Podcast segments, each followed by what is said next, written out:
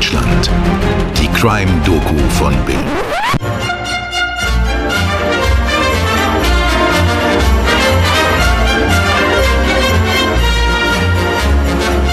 Herzlich willkommen zu keinem neuen Fall bei Tatort Deutschland. Wir wollen uns heute bei euch bedanken und euch erzählen, wie es jetzt zum nahenden Jahreswechsel mit den Folgen weitergeht. Und euch natürlich verraten, was uns in diesem Krimijahr besonders beschäftigt hat. Wir, das bin ich, Toni Heyer. Mirko Kasimir.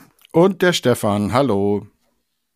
Seit Januar 2023 gibt es jetzt schon die kurzen Ausgaben von Tatort Deutschland.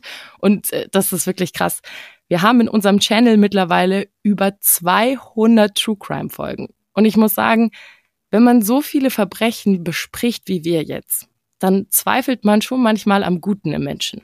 Andererseits siegt ja aber auch oft die Moral oder die Wahrheit und im allerbesten Fall die Gerechtigkeit. Oder seht ihr das anders, Jungs? Ja, das sehe ich zwar auch, aber man sollte nicht vergessen, dass es trotzdem viele Fälle gibt, die zu Cold Cases werden, eben weil sie nicht aufgeklärt werden können. Das finde ich auch, Mirko. Und mir hat zusätzlich zu denken gegeben, wie oft man den Mörder zwar ermittelt, ihn dann aber mangels der letzten Beweise doch laufen lassen muss. Erschreckend, wirklich. Ja, definitiv. Und wir haben uns jetzt zwei Fragen gestellt für heute. Einmal, welcher Fall hat uns besonders beeindruckt und was haben wir gelernt? Mirko, möchtest du anfangen? Aber sehr gern. Also ich persönlich mag ja besonders unsere Ausflüge in die Geschichte, also Fälle aus längst vergangenen Zeiten, spektakuläre True Crime Stories aus der Geschichte der Menschheit sozusagen. Die haben es mir besonders angetan. Das mag vielleicht auch ein bisschen damit zusammenhängen, dass die textliche Aufarbeitung der Fälle mir als Sprecher natürlich besonders liegt. Und da erinnere ich mich ganz besonders an zum Beispiel Cäsar oder Ötzi oder Kaspar Hauser.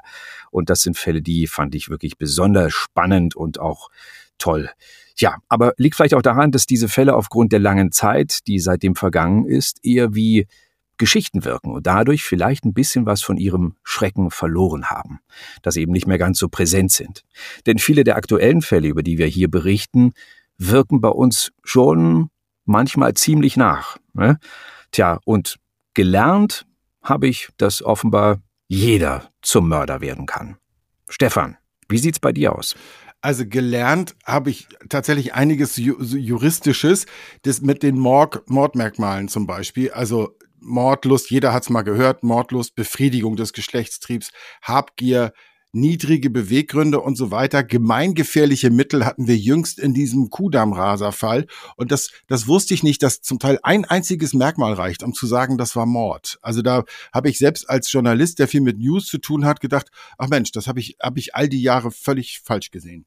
Und gelernt habe ich juristisch auch bei dem Fall, äh, dem schrecklichen Fall von der Friederike von Möhlmann, der ja gerade in diesem Jahr, wo wir den gemacht haben, auch Schlagzeilen gemacht hat, weil eben klar war, der Mörder von diesem Mädchen konnte wegen neuer Beweise im Prinzip nochmal neu angeklagt werden. Die Politik wollte das unbedingt.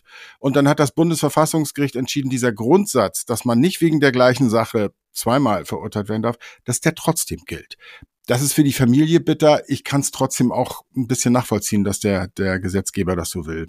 Und bei den Lieblingsfällen, Mirko, da bin ich bei dir, da sind äh, historische oft ähm, krass und mich hat in diesem Jahr besonders bewegt diese Giftwitwen von Rom, äh, 17. Jahrhundert, wo äh, klar war, die, die Ladies werden zwangsverheiratet und wehren sich auf ihre Weise, indem sie den Männern sagen, du, hey, ich habe hier so eine Wellness-Tinktur, äh, die musst du mal probieren und äh, auf, auf eine sehr elegante Weise das Problem gelöst haben. Also äh, Chapeau. Und damit äh, zu deinen Erkenntnissen, Toni.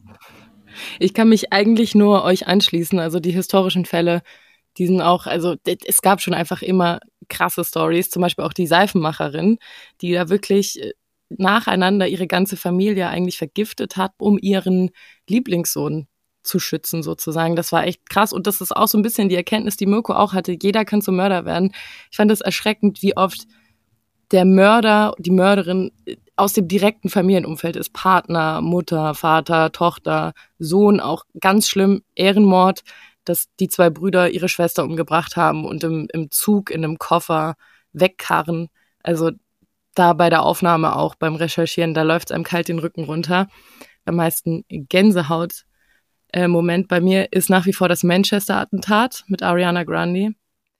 Einfach nach wie vor, wenn ich diese Videos auf YouTube sehe, wie nach diesem schrecklichen Terroranschlag alle Leute aus Manchester zusammen in dem Stadion sind und gemeinsam singen, das, also das fand ich so ein starkes Zeichen und nach wie vor immer noch sehr, sehr beeindruckend für mich. Soweit also unsere kleine Bilanz. Ähm, und ich finde, was man merkt, da sind wir uns einig, wir hätten vielleicht früher drüber sprechen sollen, wir sollten wieder mehr historische Fälle machen. Das geht auch in die Richtung der Scriptwriter, zu denen ich mich erzähle. Und wenn ihr noch euren Senf dazugeben wollt, worauf wir uns immer total freuen, äh, dann schreibt uns unbedingt an podcast.bild.de oder neuerdings könnt ihr uns ja auch eine WhatsApp-Nachricht schicken an 01511 685 1138. Diese Nummer packen wir auch wieder in die Show Notes. Yes, und jetzt gehen wir alle in eine kleine Pause zum Jahreswechsel. Und in der ersten Januarwoche, genauer gesagt am Dienstag, den 2.1., hören wir uns wieder mit einer neuen Episode zurück. Und wenn ihr die nicht verpassen wollt, dann aktiviert jetzt am besten gleich schon mal die Glocke. Und so viel können wir schon mal verraten.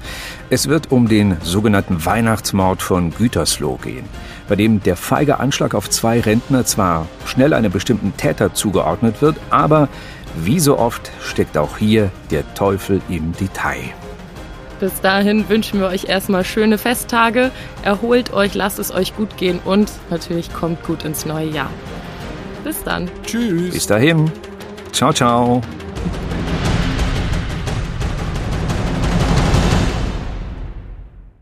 Dir hat diese Folge von Tatort Deutschland gefallen? Du bekommst von True Crime einfach nicht genug. Dann hör jetzt in unsere weiteren Folgen rein. Hier warten mehr als 200 spannende Fälle auf dich, wie das Verschwinden von Rebecca Reusch, der Prozess gegen O.J. Simpson oder die Entführung von Ursula Herrmann. Wir hören uns bei Tatort Deutschland.